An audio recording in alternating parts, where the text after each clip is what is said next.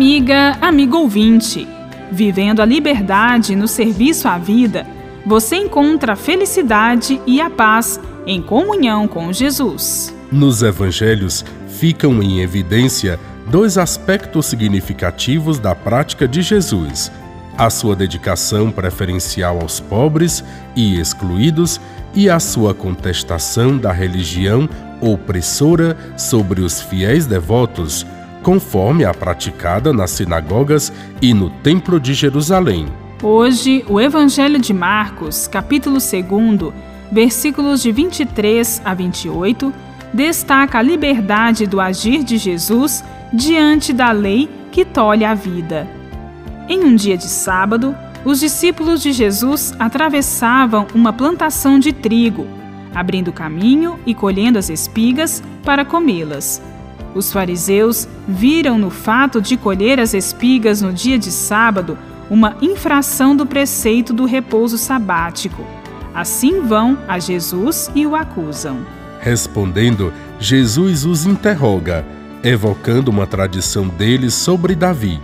Davi, fugindo de Saul e com fome, tomou o pão consagrado do santuário, que só aos sacerdotes era permitido comer, e comeu-os juntamente com seus homens. E Jesus então conclui: O sábado foi feito para o homem e não o homem para o sábado.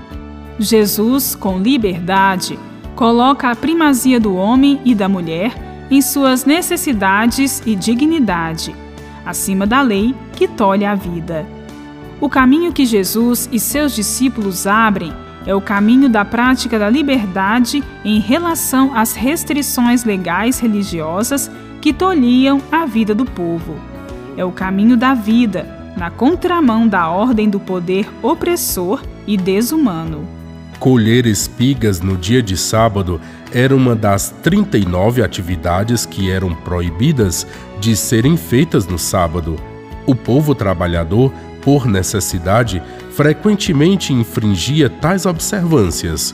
Com isto, passavam a ser considerados impuros e pecadores aos olhos da lei. Era imposta, assim, sobre eles uma carga de culpa e pecado, devendo recorrer ao templo com ofertas para sua purificação. Por outro lado, a casta sacerdotal privilegiada e considerada santa por seu zelo religioso, permanecia isenta destas censuras. A lei, com suas observâncias, não tinha o sentido de favorecer a vida, mas era um instrumento de humilhação e dominação do povo. As leis de organização social e religiosas só têm validade se forem elaboradas tendo em vista a promoção da vida.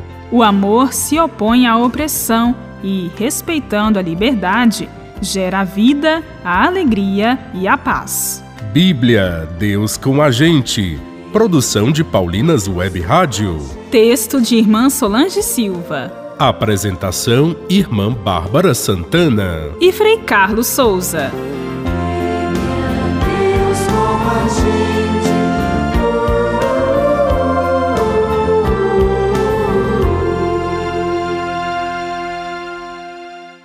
Você acabou de ouvir o programa Bíblia Deus com a Gente, um oferecimento de Paulinas, a comunicação a serviço da vida.